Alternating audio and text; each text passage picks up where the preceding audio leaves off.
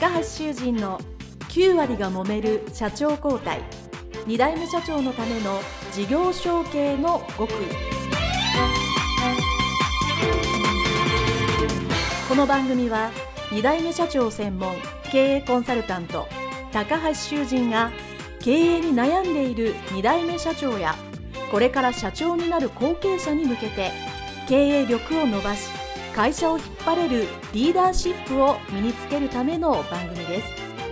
これまで数百社をコンサルティングした実績から2代目社長ならではの悩みを知りその解決のための独自理論によって2代目社長もまた従業員も幸せに仕事ができることを目指した内容です。皆さんこんにちは。事業承継コンサルタントの高橋修人です。本日は後継者後継社長のための朝のルーチンワークについてお話をいたします。皆さんは毎朝仕事に取り掛かる前に必ずやることというものはありますでしょうか？このルーチンワークをすることによってよし、これから仕事に向かえるという準備運動というか、スイッチを入れる行動なわけですよね。スポーツ選手によく聞くと思いますけども、毎朝同じことをして、同じ時間に球場に行って準備運動をする。そして同じ練習をする。これは引退されましたけど、イチロー選手が有名ですよね。同じものを食べて同じ時間に準備運動して、練習して、そして向かう。そうすることによって、毎日ベストパフォーマンスを出せる、出し続けることができる。ということがあります。これは脳科学、心理学的に言うと、毎朝同じことをすることによって脳が作業興奮という状態になって朝眠いなとかしんどいなとかや、今日はなんかやる気が起きないなと思った時でもですね、同じことをすることによって、徐々に、そして確実にやる気が後から上がってくる。ということが分かってるわけですね。つまり、やる気が起きてから行動する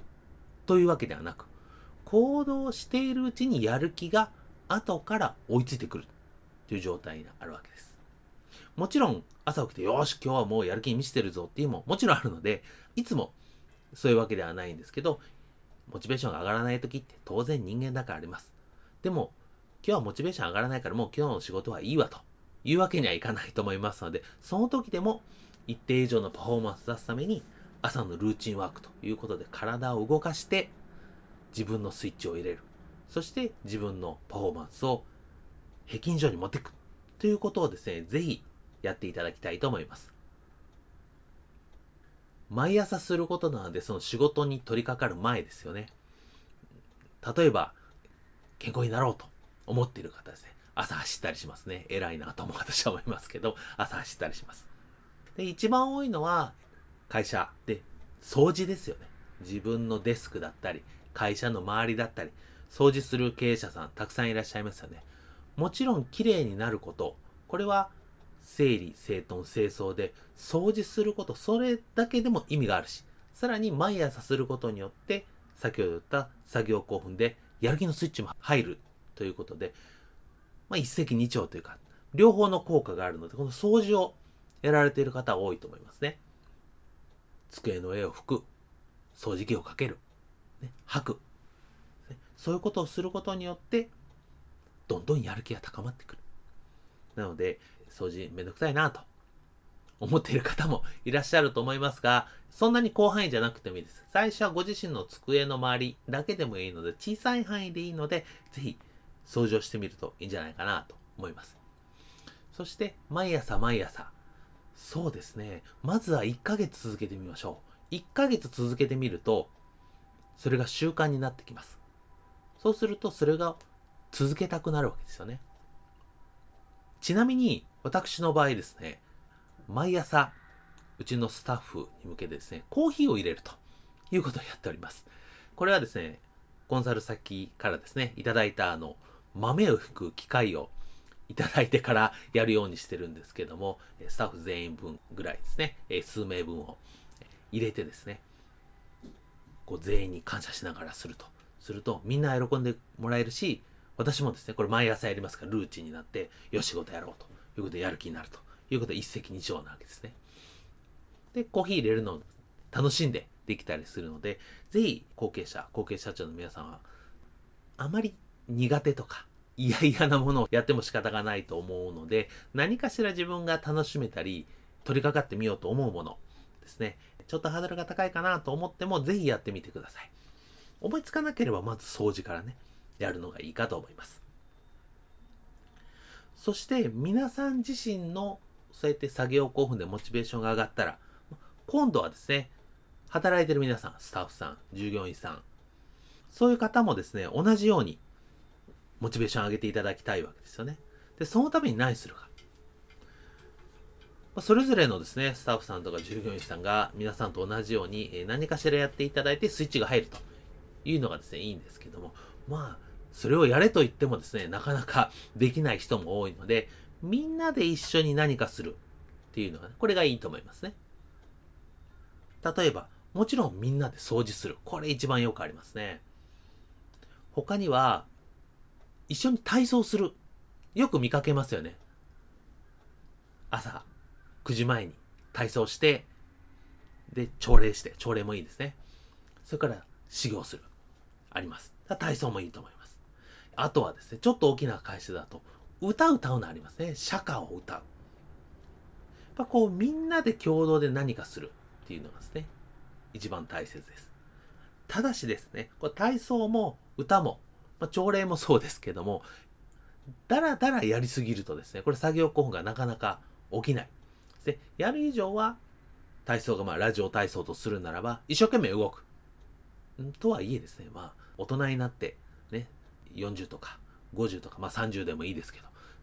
ラジオ体操すると意外に疲れますよね。なので、えー、一生懸命やらざるを得ないと思いますが、えー、ぜひね、一生懸命するっていうのをやっていただきたいと思います。ダラダラするとですね、これ作業興奮が逆に起きないので、ぜひ一生懸命できるもの、やっていただきたいと思いますね。なので、体操、歌歌、まあ、朝礼もそうですね。あとはですね、それまあ、動くっていうのは大切なんですけど、まあ、動いたらお疲れさん、じゃあやろうね、というまでですね、もう一工夫。まあ、これは朝礼も含めて、もう一工夫ですね。せっかく集まって同じことをしてるので、そこで連帯感っていうのは少し高まってくるんですけども、さらにもう一工夫してみるというのがあります。それがですね、私がいろんなところのコンサルタントでやらせていただいているのが、順番に1日1人でいいので、自分のことを話す。まあ、自分のことを話すって言ってもなかなか難しいので、自分の家族の、まあ、自慢をするというのをですね、私は推奨してるわけですね。それが子供の自慢でも、ペットの自慢でも、嫁さんの自慢でも何でもいいと思いますが、ぜひね、うちの子供とか、まあ孫でもいいですが、こんな可愛いんだと言うですね。言うというのは大切だと思います。これなぜかというとですね、人間誰でも家族は愛してますし、子供や孫やペットは可愛いですよね。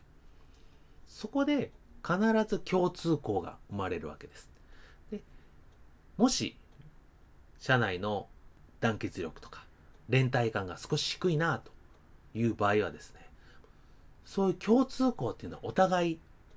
見つけられていない。なんか私とあの人なんか疎遠だわとか違うわと。で相違点ばかりが目についてることがあります。そうではなく、やっぱりあの人も私と一緒なんだと思うことが全てのスタートなわけですよね。なので、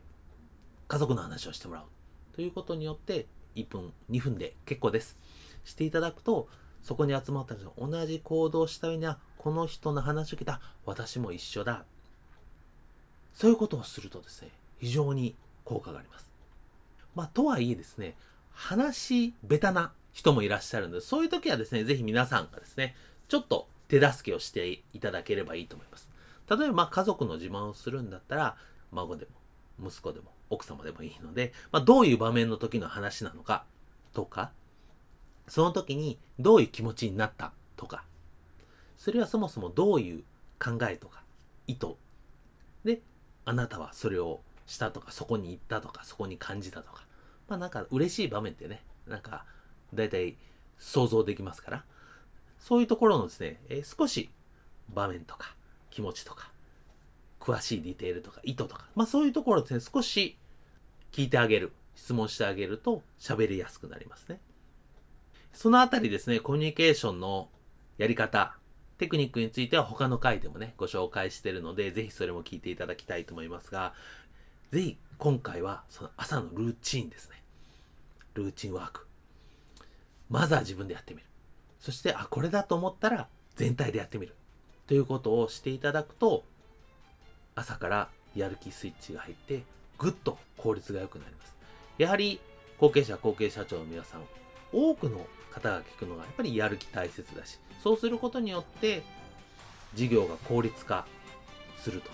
いうことをやっぱこれ皆さん目指してますので、様々な効率化、効果を高める活動の中の一つとして、ぜひ朝のルーチンワークですね、やっていただきたいと思います。それでは、え、今回は以上とします。どうもありがとうございました。